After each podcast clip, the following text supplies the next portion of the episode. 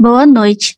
Apaguem as luzes e acendam as velas, porque está começando mais um Covil do Terror.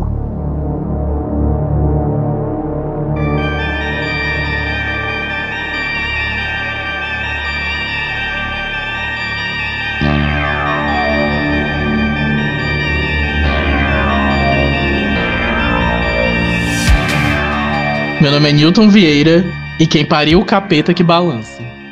Eu sou Germano Marques e, na dúvida, tenha cachorros de pequeno porte. E aqui é a Grazi Araújo. E eu te entendo, Damien. Eu também choraria se eu fosse pra igreja. então, gente, hoje a gente vai falar sobre um clássico do, do cinema de terror. É, é um filme que, que eu vi partes quando eu era assim, criança para adolescente, eu fiquei bem impactado na época. E aí nunca eu assisti peguei para assistir agora pra gente falar aqui. O filme, no caso, é A Profecia, de 1976, do Richard Donner. E o filme mostra um embaixador americano e uma esposa que querem muito ter um filho. E quando eles têm uma criança, no caso, essa criança nasce morta, e eles são é oferecido a eles a oportunidade de trocar um bebê, porque acontece de uma mãe morrer dando a luz à criança. E aí eles aceitam essa oportunidade mas o que eles não esperavam é que o pai da criança estava muitíssimo vivo. E é uma criatura muitíssimo poderosa. Look at me, Damien. It's all for you. Então, gente, o que foi que vocês acharam do filme? Quais as primeiras impressões? Então, é, como eu falei, eu vi quando eu era é, assim, de criança para adolescente, eu não tinha tanto repertório. Então, na minha cabeça, esse filme era bem mais aterrorizante do que ele é. Ele é um filme, assim, que, que. Ele é bom. Eu não acho ele ruim. Não achei ele ruim. Mas ele meio que não tem nada demais, sabe? Você não vai perder nada se não assistir ele. É... E, assim, parte do, do, que, do que me fez achar ele bom e do que provavelmente me fez achar ele tão aterrorizante quando eu era mais novinho é a questão da trilha sonora. A trilha sonora é incrível e ela ajuda muitíssimo a compor o ambiente. Ele é um filme meio que o bebê de Rosemary, que até em tema também é parecido. É, e aí é, ele tem essa coisa de não acontecer praticamente nada até a metade do filme. E o terror todo tá na fotografia meio escura, tá na trilha sonora, tá em pequenas coisinhas, assim. Então, assim, esse ponto para mim é o, é o ponto mais alto do filme inteiro. É a trilha sonora. Ajuda muitíssimo a, a compor esse, esse ambiente, a compor essa atmosfera. Inclusive, uma coisa também que, que eu gosto muito em filmes de terror antigo, e esse até pega bem também parecido o ponto do Bebê de Rosemary, são os créditos iniciais. Porque antigamente é, os créditos não eram como hoje, tipo, no final do filme, que vai subindo tudinho. Antes tinha uma cena, e aí eles botavam uma música e, enfim, tinha os créditos lá do, do pessoal inteiro. Principalmente a parte de elenco e direção e tudo mais. E isso já ajuda demais, demais, demais, demais a compor a atmosfera. No Bebê de Rosemary é assim, a, a, a canção de Nina é, tipo assim, uma das coisas mais aterrorizantes do filme. Nesse filme, a música que toca também, enquanto tá, tá rolando os créditos, ela é creepyzinha. Outro filme também que, para mim, talvez, junto com o Bebê de Rosemary, esse é o que se aproveita melhor disso. É o Massacre da Serra Elétrica, o primeiro ah, os créditos do Massacre da Serra Elétrica deixam você já extremamente, extremamente, extremamente angustiado. Mesmo sem você saber o que, é que vai acontecer ainda. Sim. Então, assim, é, esse, esse é um artifício que eu acho que deveriam voltar a utilizar, porque ele, quando bem utilizado, ele ajuda muito é, é, a, a, compor a atmosfera do rolê. Sim, é, eu lembrei também da. Agora que o Germano falou, a abertura do, do, essas aberturas que demoram mais e tal. Realmente é, é o Massacre da Serra Elétrica, que é um dos meus filmes favoritos. A abertura é aterrorizante. Porque é aquela, é, são os flashes e as fotos é, da cena do crime e tal. Nossa, é incrível.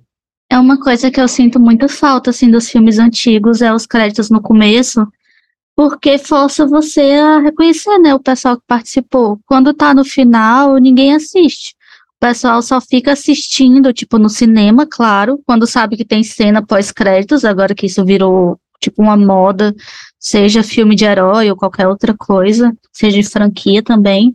Mas se uma pessoa tá em casa e ela baixa um filme que tem cena pós-créditos, ela vai só pular.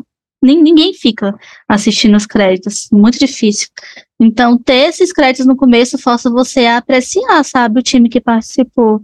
E uma coisa que eu queria comentar também é que quando eu assisti o, a profecia, né, eu fiquei pensando, nossa, é igual o bebê de Rosemary, tipo, não é igual, mas bebeu da mesma fonte, sabe?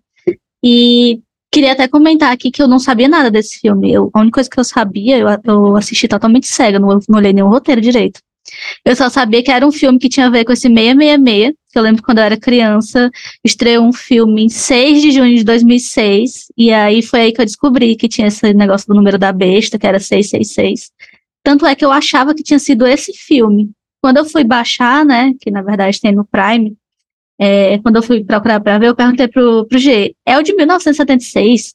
Aí ele confirmou que era, porque eu achava que esse filme A Profecia era esse de 2006, que estreou nessa época.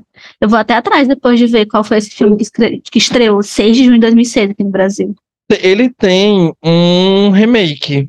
Eu não sei quando foi que saiu, mas ah, tem, ó, 2006. Aí tem o medo. É, medo existe, existe, existe um remake de 2006. 6 de 6 de 2006. Ah, pois tudo, eu acho que eu vou assistir depois. Porque. Porque no, é, porque na, na criança, é, o nascimento do Damien é 6 do 6 de 76, uma coisa assim. Uhum. E a publicidade aí tá de parabéns, viu? Eu Lançaram um filme na também. data. e deve ter sido mundial, né? Porque, tipo, geralmente os filmes às vezes saem num país, depois é que saem nos outros. Uhum. Mas eu acho que nesse caso eles devem ter se esforçado para ser mundial a, a estreia. Sim. Até porque tem, tem alguns, tem alguns muitos atores famosos, eu tô dando uma olhada aqui, inclusive a Mrs. Baylock é a Mia Farrow, que é a, a Rosemary. Fiquei, fiquei curioso agora pra assistir, de elenco é bem bom. Eu acho que vale Styles, a pena. O Liv Schreiber, é, eu acho que eu vou ver depois, vai que... Depois eu a gente faz um. Sim. Depois a gente faz um rios curtinho comentando sim. sobre. É, porque uma coisa que eu notei, eu não sei se foi só eu, né? Porque como eu falei, eu assisti hum. no Prime. E não é nem do Prime em si, é porque o Prime da Amazon tem tipo uma assinatura à parte que você. É como se fosse uns pacotes. E aí esse uhum, era sim. um tal de Look, que eu nunca nem ouvi falar. E aí eu assinei o, o trial, né? Que são sete dias, vou até cancelar depois. Mas assisti por esse look no Prime e, gente, a qualidade do filme tava terrível, terrível. Tava tão ruim que teve uma hora que tem uma cena que tem um dos cachorros na frente da porta do quarto, que eu achei que era um menino uhum. em pé de tão ruim que a qualidade estava. E era o cachorro. Mulher, pois eu acho que foi o release, porque eu assisti daquele meu jeitinho. Eu, eu também. Meu, eu dei meu pulinho pra assistir e foi tranquilo, assim, de qualidade de imagem. Pois aí, como o crime compensa. É. Às ai, vezes ai, compensa, amiga. Compensa. Sim, é. Voltando à, à história do filme e tal, é, acontece isso, como eu falei já ali na sinopse, esse casal adota essa criança e a gente pula para quando essa criança tá chegando nos seis anos de idade. Porque o, o filme inteiro tem todo esse rolê com seis, por conta de, de número da besta, de marca da besta e tudo mais. É, e eu fiquei. Eu não.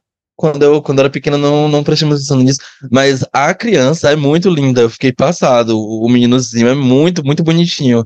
Aí eu pensei, nossa. É igual meu ser... irmão. mas pra ser filho do Lúcifer tinha que ser bonita mesmo, né? O murro no Adrian. Porque no filme do Bebê de Rosemary não é comentado. Tipo, ele, o, o Polanski decidiu não mostrar para causar assim uma apreensão, as pessoas ficarem imaginando, mas no livro descreve como é que é o Adrian.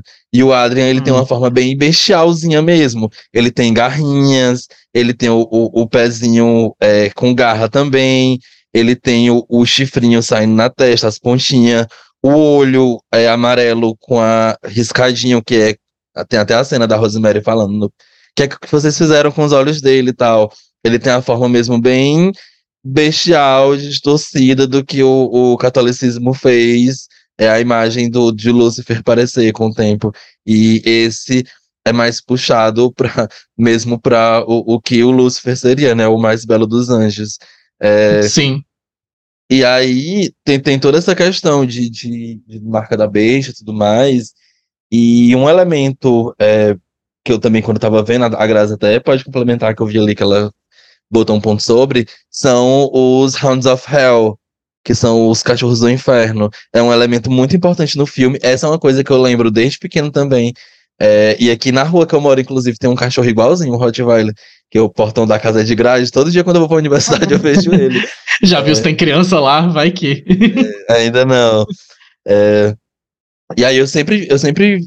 todas as cenas que os cachorros apareciam, eu sempre ficava muito ansioso. Uhum. Porque é, algumas das melhores cenas do, fi, do, do filme envolvem eles. Tem essa, essa atmosfera. É, enfim, é, é, o, o, filme ele é muito bom. Tipo, ele, ele peca em, em plot, em roteiro, mas ele é muito bom por conta de, dessa, dessa questão de atmosfera inteira. Por exemplo, quando os cachorros aparecem e tudo mais. É, aliás, quando aparece um cachorro, porque primeiro aparece um cachorro na casa e os outros cachorros que aparecem aparecem em outro momento, em outro rolê. Mas enfim, é, é muito foda isso, isso do cachorro. Sim, é, é, eu, ach, eu achei bem interessante. Eu assisti esse filme quando eu era criança, mas só reassistindo eu percebi que eu não lembrava de nada. É, eu sou bem Dory, assim, com filme, com série, tipo, eu até gosto porque eu assisto um filme pela primeira vez várias vezes. E aí, assim, quando eu assisti esse filme agora, é que eu lembrei, eu nem lembrava que tinha, tinha cães, né? E eu amei, porque assim, já faz também, tem referência ao, ao Kerberos, né? Que é o cão tal que fica na porta do inferno. Sempre tem essa ligação de, de cães na mitologia com, a, a, a com o inferno, com a, as áreas ali é, que são tidas como reino dos mortos, enfim, o que seria o inferno, né? Geralmente tem relação com, com esse animal. E eu amei, realmente, assim, é, esse filme, como o Germano falou, ele não é um filme que você assiste é, não sei, porque eu não sei da preferência de vocês para filme, mas para mim não causou um grande impacto. É, não teve, não falei esse cara que filme foda e nem é um filme ruim. Não é um filme ruim de forma alguma. É, é um filme legal de assistir, mas não, não teve tantas coisas que me chamaram a atenção nesse filme, nem positivamente nem negativamente. Assim, tiveram algumas cenas muito pontuais no filme que eu achei incrível, assim. Uma delas é um momento que o padre tá andando assim no, tipo, que o padre tá andando na, meio que na floresta, assim, num, num parque, eu acho, e aí tem uma ventania muito forte, aí eu fiquei pensando assim, cara, como eles fizeram essa cena, né? Porque não é, é, é não é CGI, é, e é o cara andando, tipo, eles devem ter colocado uns ventilador industrial, assim, gigante, e, tipo, é, é muito bem feito, eu gostei da cena, eu achei bem feita. É, aquela cena que tem uns raios e ventania e tal, é, essa cena foi uma das cenas que me chamou bastante atenção. Então, tipo assim, tiveram cenas que foram muito pontuais no filme, que me chamaram a atenção mais pela produção da cena ou pela forma como a cena foi executada do que pela história do filme, outra coisa. É, eu até pontuei isso, porque foi uma coisa que eu fiquei pensando no filme inteiro. Se ele tivesse vindo antes do bebê de Rosemary, ele teria mais pontos. Porque teria como você dizer, ah, é, é meio que o primeiro filme que tá tocando nesse assunto, é, e é ok ele não ser tão perfeitinho. Porque, inclusive, tem um livro, eu fiquei curioso para ler o livro, para ver se o livro, a história é mais bem contada. Porque, assim, a gente tá falando, falando, falando aqui, e, e eu não entrei muito na história, mas o que acontece, como a gente tá falando do bebê de Rosemary, se você tem a referência, dá pra sacar já. Essa criança que foi trocada com o filho morto do, do embaixador, é, ele é o anticristo. Que, que nasceu, que nas, eu não lembro se ele nasceu ou se ele vai fazer o aniversário em 6 do 6 de 76. Enfim, coisas estranhas começam a acontecer envolvendo essa criança, e aí é, é, é até um ponto que a Grazi pode comentar depois, que eu vi que ela botou ali também, que, que, enfim, que quebra muitas expectativas, porque ele é, como eu falei, ele é muito lindinho, e ele é, e, enfim, coisas muito bizarras começam a acontecer envolvendo ele. E aí é meio que um dos pontos fortes também do filme. Sempre filme, quando tem uma criança muito bonitinha, assim, e, e coisas muito ruins acontecendo, é, chama muita atenção. Eu acho que esse é um dos motivos para muita gente preferir, inclusive, é, Hill House do que Bly Manor. Porque as crianças de Hill House sofrem bem mais que as de Bly Manor. É, e aí é como eu falei, é, Talvez, se ele tivesse vindo antes, porque o bebê de Rosemary foi 68, se eu não me engano. E aí traz um roteiro assim, poderia passar duas horas falando. Um roteiro muito complexo e bem amarrado e cheio de personagens fodas e tudo mais. E a profecia fica muito no vai acontecer, vai acontecer, vai acontecer, vai acontecer, vai acontecer. Ele se alonga muito, ele é um filme que é muito grande, pelo menos essa versão original. Vamos ver o, o remake depois. Mas assim, ele, ele se alonga muito para as coisas meio que não acontecerem. Eu não me importo de não ter, tipo assim, cenas aterrorizantes e, e, e, e mortes e, e, o diabo aparecendo de relance e tudo mais. É, mas, enfim, não é parâmetro de uma coisa ser aterrorizante ou não. Realmente só falta mesmo. É acontecer alguma coisa. É, porque, enfim, tem filme que as coisas não acontecem, mas dá um medinho também. Nesse é meio que um, um fica um limbo ali, até as coisas começarem a andar minimamente. É, eu acho que o que define muito, assim, tudo que a gente tá falando é que eu acho que ele é um filme muito morno. Assim, até voltando no que o Neil falou, tipo, ah, ele não é tão ruim, mas também não é muito bom.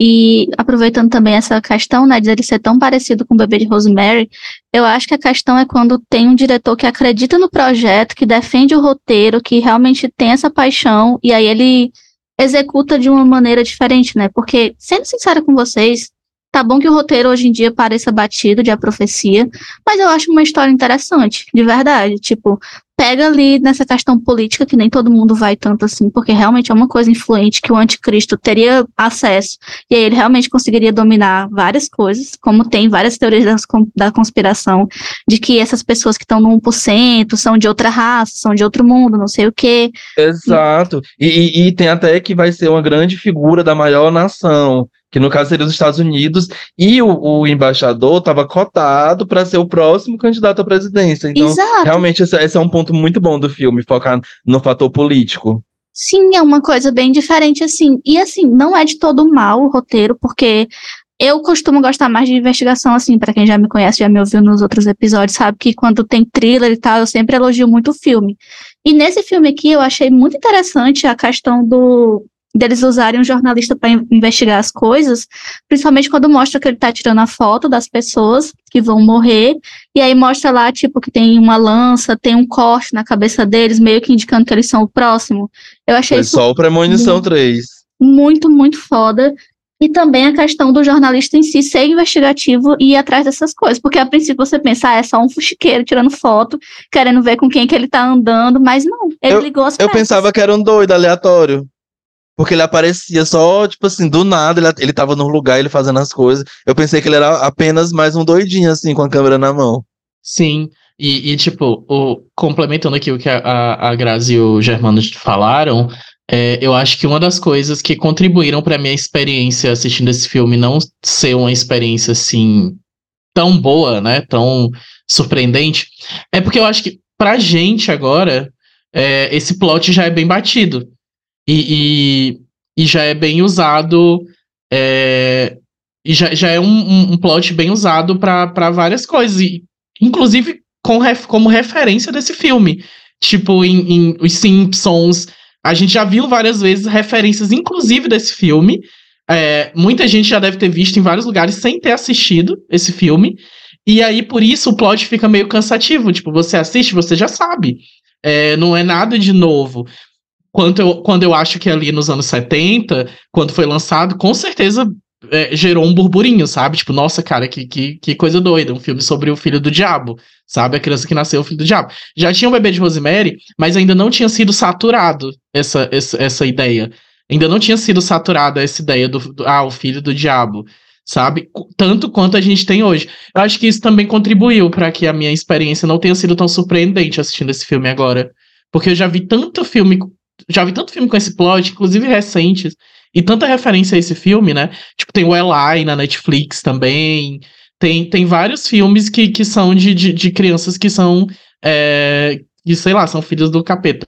Nossa, ela é muito bom. Fica a dica para quem não viu ainda. Eu assisti com a Grazi, inclusive, ela que me mostrou. Muito, muito bom. Eu achei ótimo.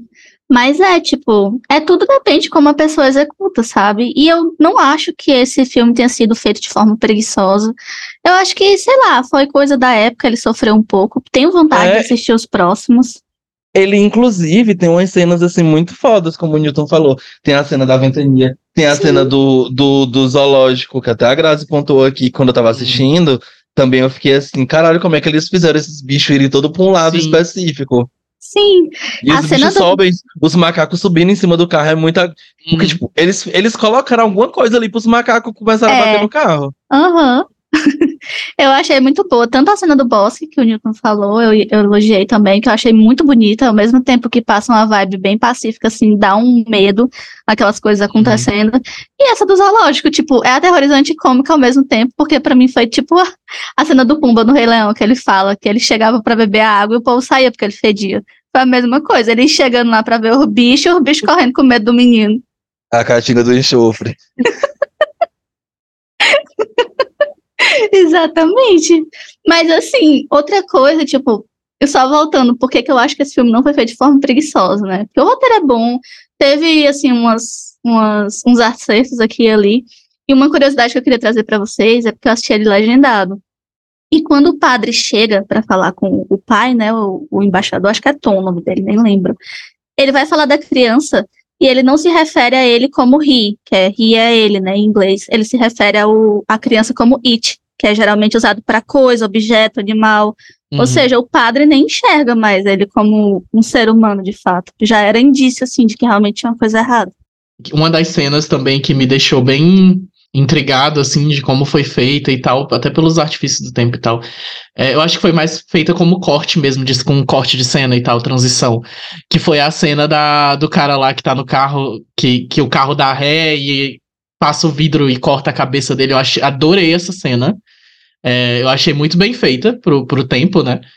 E aí, em contraponto, teve uma cena que não me, me. Tipo, eu não gostei de jeito nenhum, que foi a morte do padre.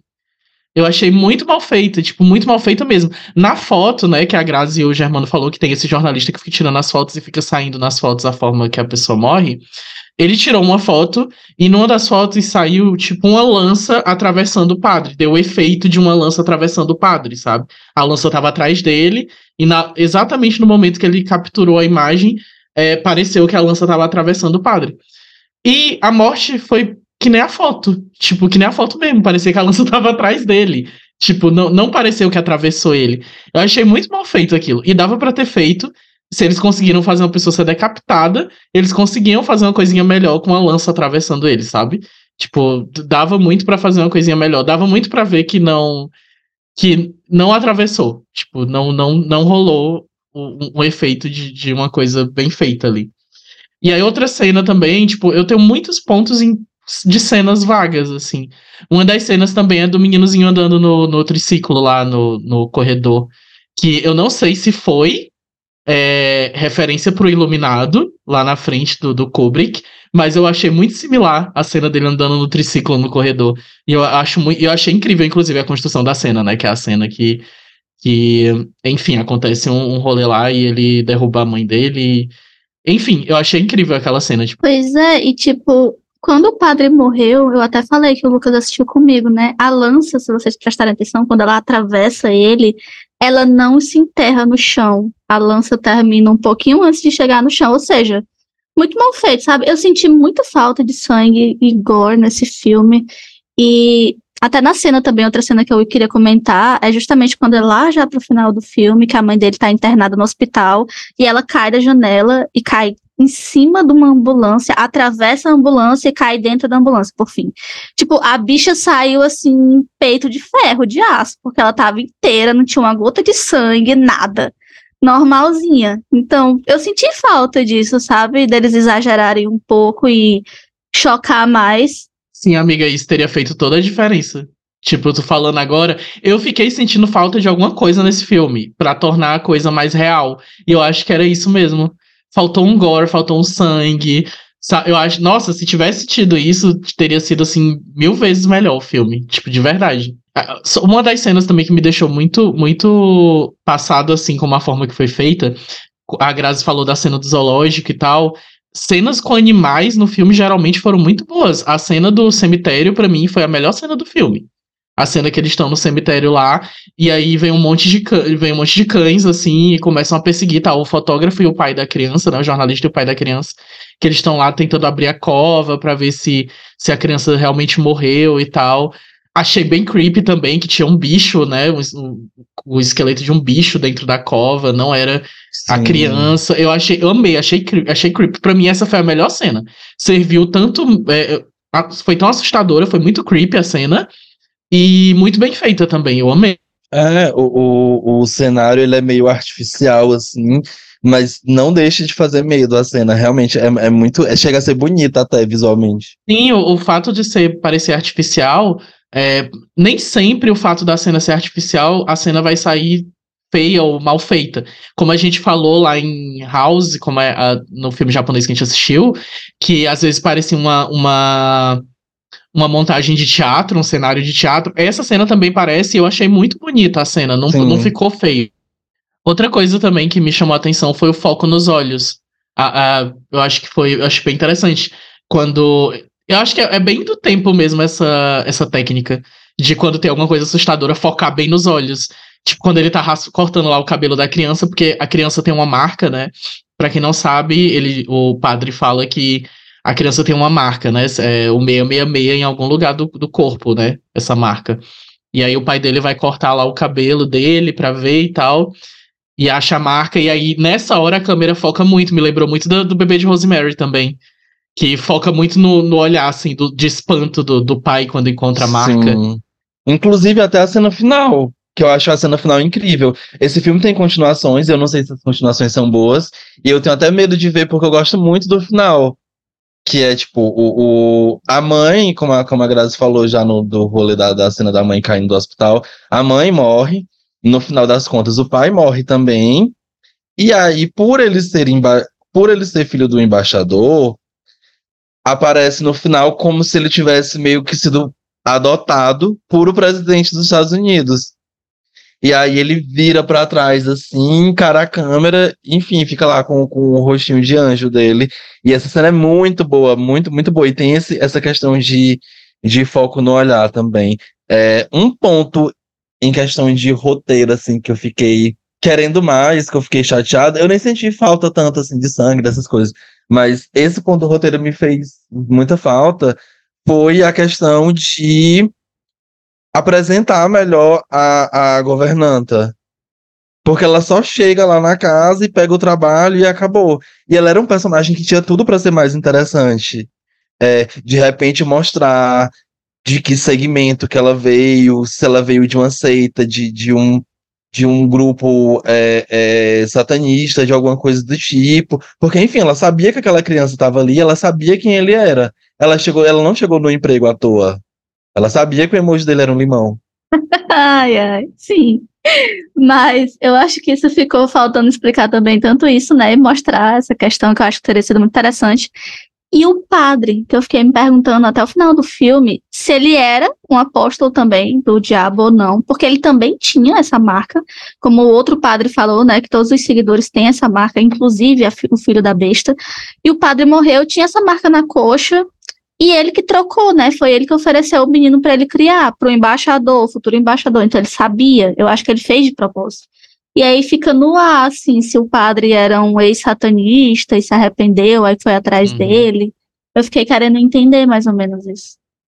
Eu acho que foram dois abismos no roteiro, sabe? Dois é, eu, eu, eu pensei, quando eu tava assistindo, eu dei esse benefício da dúvida mesmo, de que ele, ele era infiltrado dentro da igreja, e aí tramou isso tudo, e aí depois a consciência pesou e ele quis voltar atrás. Para mim ficaram esses, esses para mim ficaram dois abismos no roteiro e inclusive um desperdício muito grande, porque a personagem, a, a, a gata lá, governanta que aparece lá, a babá para cuidar da criança, é, é uma personagem super creepy. Assim, ela, ela é bem assustadora, ela tá sempre assim, meio soturna pelos cantos da casa, ela aparece do nada. Cara, se eles tivessem explorado mais a personagem, ia ser incrível. Tipo, de verdade. Podia colocar, mas ia ficar muito parecido com o Bebê de Rosemary. Cara, é melhor do que ficar um filme vazio desse jeito. Tipo, colocava. Porque o que eu pensei é: tem um culto. Ou tem alguma coisa aí por trás, né? Porque se aparecer uma mulher para cuidar da criança do nada, se o, aparecer um padre que deu essa criança para eles, então tem, tem pessoas por trás que estão sabendo de alguma coisa. E o padre sabia muito sobre isso. Tão tal que ele fica perseguindo o pai da criança para tentar falar com ele. E ele fala com muita propriedade sobre como as coisas vão acontecer. E os sinais que a criança vai dar e não sei o que, não sei o que. Então, eu achei que pecou muito nessa parte, tipo, muito mesmo. And then it happened again. Então é isso, gente. Sobre onde assistir o filme, é, a Grazi falou já. É, tem no Prime por um serviço de um terceiro, mas como ela disse também, a qualidade não é tão legal, então recomendo dar seus pulinhos, igual a gente fez, que aí assiste gostosinho com a qualidade boa, tanto de imagem quanto de som. E agora nós vamos de notas. Newton, qual a tua nota? Eu dou 3,5. É um filme bom. Não é um filme tão bom.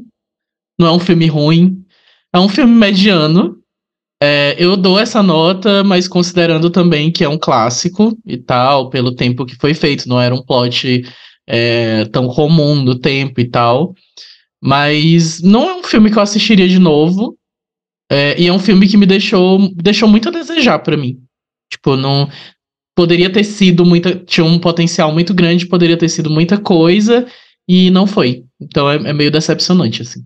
Grazi.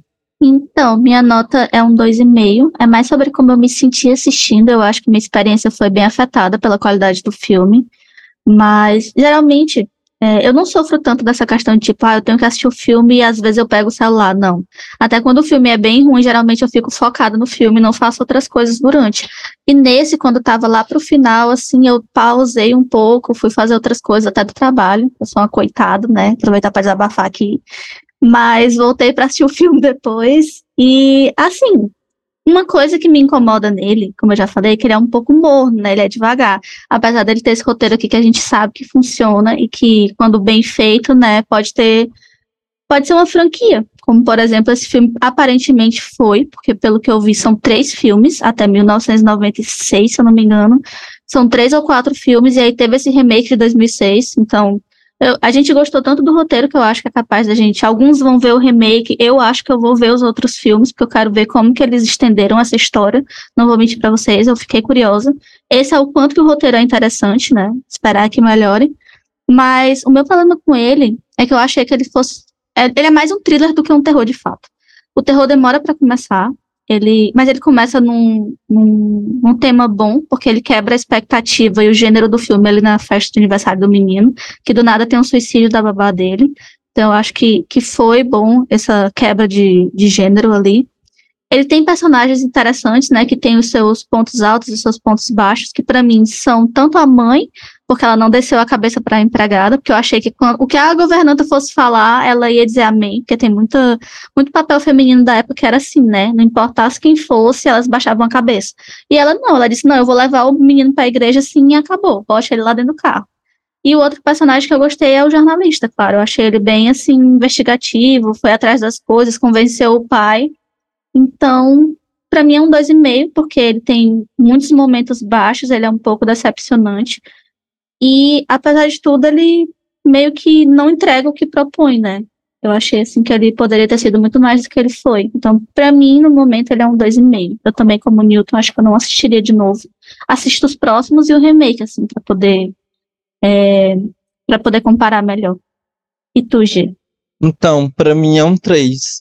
É, ele me pega muito nessa questão toda de atmosfera. Eu sou uma pessoa que sou muito envolvida por coisas de terror que é assim, não à toa. O Bebê de Rosemary é meu filme preferido da vida, porque ele mexe muito com essa questão também de atmosfera. Você não tem tirando uma morte específica que aparece assim de relance, você não tem morte, você não tem sangue, você não tem o diabo aparecendo em detalhes, você não tem o bebê aparecendo. Ele joga muito para essa questão de do psicológico mesmo e isso me agrada demais. E como eu falei, tem muitos pontos altos assim, cenas muito boas e tal. É, eu dou o benefício também de que não tinha um grande diretor por trás, porque o Bebê de Rosemary é perfeito, mas enfim, o livro base era muito bom, é, e tinha um grande estúdio por trás e um grande diretor por trás. É um filho da puta? É, mas o Polanski deu o nome demais, não só nesse filme, em vários outros. Para mim fica um 3 no fim das contas. é como o pessoal falou, talvez eu não, eu não veja de novo. É muito provável que não. É, vou fazer como a Grazi. É, acho que nem as continuações eu vou ver as continuações dependendo do que ela disser. Mas o remake eu fiquei com vontade, porque eu gosto de umas pessoas do elenco. É, incluindo a Mia Farrow, obviamente. E talvez ler o livro também. Indicaria para as pessoas verem, porque, enfim, é legal por a questão de repertório, por ser um clássico e tudo mais. Mas no fim das contas, ele realmente deixa assim um, um, um gostinho amargo de queria mais na boca quando você termina de assistir. Pois é, tipo, eu quero falar algumas outras coisas, mas só aproveitando esse ganchinho que tem muita gente que reclama, né? Tipo, ai, ah, filme cult, tem filme que nem merece ser cult tal, não sei o quê. Eu acho que assim, para outros gêneros, tudo bem você não querer assistir filmes considerados cultos, né? Mas pro terror, assim, eu acho que é importante a gente ver as origens das coisas, porque tem muito filme hoje em dia que faz menção, faz homenagem. Então não é nem querendo ser assim, ah, engomadinho, que adora cult, que só vê cult e tal, e não gosta de terror trash. Não, é só para realmente a gente vê como que influenciou os roteiros de hoje, né? Porque querendo ou não, se não tivessem tido esses filmes no começo, esses terror B, tipo, sei lá, a bolha assassina, onde é que a gente teria chegado hoje em dia, né? Eu acho que a gente tem que dar a chance para todos os filmes mesmo, principalmente esses cultos que acabam influenciando muitos filmes. Mas uma coisa que eu queria voltar rapidinho é que, apesar da gente não ter gostado, né, que é como a gente sempre fala, a gente não é crítico de cinema, a gente avalia de acordo com como a gente se sente, o que a gente pensa, Querendo ou não, o filme teve, eu conferi aqui, quatro continuações. Aliás, três continuações, são quatro filmes no total e um remake. Então, assim, ele deve ter feito sucesso, né, pro pessoal da época. O pessoal deve ter gostado. E a outra coisa que eu queria falar rapidinho é que eu tava olhando aqui o remake e o, o pai, né, o Robert, é o Cotton de Pânico. É o ator do, Sim, do Cotton. É o Liv Schreiber. Gostoso. Uhum. não, não percebi mesmo, não sabia. Pois é. Não, aí, desse, do remake. Não, desse remake, pois é, uhum. é, não sabia. Ah, pois é, pois é, ele e a mãe é a Julia Stiles. que fez 10 coisas que eu odeio em você. Eu acho que eu nem assisti esse e remake. Que, e, que, e que fez a mãe do A Órfã mais recente, que foi podre. Então, né? Eu não, não assisti comentamos. esse remake. Eu acho que eu vou ver, eu acho que eu vou ver também. Eu acho que eu vou assistir é, esse remake fiquei, e, fiquei e, as continuações. Uhum. É bom, minha gente. Comprar uma coca, fazer uns pão com ovo para assistir. Perfeito. Oh, amor. Então é isso, gente. Vocês podem encontrar a gente no arroba Terror no Instagram, TikTok e Twitter. A gente, ao longo da temporada, e às vezes até fora da temporada, vai postando uns conteúdos lá que nem sempre tem, tem ligação com os episódios do Covid ou do Arquivo C e tudo mais. A gente pensa, a gente tenta colocar umas coisas extras, é, principalmente as dicas que o, o, Newton, o Áureo e a Carol dão. A Carol, ela faz um rolê de, de relatos curtinhos que não renderiam um episódio inteiro do Arquivo C, então é bem legal conferir é, o, os vídeos é, da Carol, assim como todos os outros, obviamente. É, e aí, enfim, se você escuta a gente por o Spotify, é, avalie a gente com cinco estrelas, a gente agradece é, esse, ter um número expressivo de de avaliações faz com que as pessoas se sintam convidadas a ouvir uma primeira vez. E aí a gente termina chegando em mais pessoas. A gente tem uma campanha de financiamento coletivo no Apoia-se. Você pode encontrar em apoia.se barra Terror. São dois planos baratinhos lá. Quando você abrir em cada um, você vê o que é que eles dão direito. Inclusive, muito obrigado aos nossos apoiadores. Agora a gente tem a equipe inteira microfonada, que a última pessoa que estava faltando era a Grazi. E aí, esse episódio ela já está gravando com o microfone que a gente compra com o dinheiro dos apoios. Para além de edição, que tem melhorado muito a qualidade de áudio dos, dos episódios e tudo mais. É, e aí, se você não pode ajudar financeiramente, como eu sempre falo, engaja nos posts, é, em todas as redes, é, manda um episódio para outra pessoa, bem esquema de pirâmide mesmo, porque assim, é o que eu falo mais uma vez, sempre falo. É, tem o arquivo C, que são relatos reais sobre casos ufológicos e, do, e, e fenômenos do insólito. É, tem o, o Contos do Covil, que são é, contos é, de ficção escritos, por, escritos e narrados por o Áureo, muito foda, inclusive. É, tem os nossos episódios, assim, que a gente fala de mangá, fala de filme, fala de série, e assim, nos mais variados temas que a gente já falou, assim, de coisas que muitas pessoas nem consideram terror, que, enfim, de, é, é, uma ampla discussão que é o que não é terror. Mas, enfim, a gente tem muito temas, muita coisa diferente. É, se você conhece alguém que gosta de terror, é muito provável que ela vai gostar de pelo menos alguns episódios do, do que a gente tem para oferecer de conteúdo. Então, se você não pode ajudar financeiramente, se você ajuda já financeiramente também, é, essa é uma forma muito, muito boa de continuar ajudando e fazer o nosso trabalho chegar em mais pessoas. E é isso. Acendam as luzes e apaguem as velas. Está terminando mais um Covil o Terror.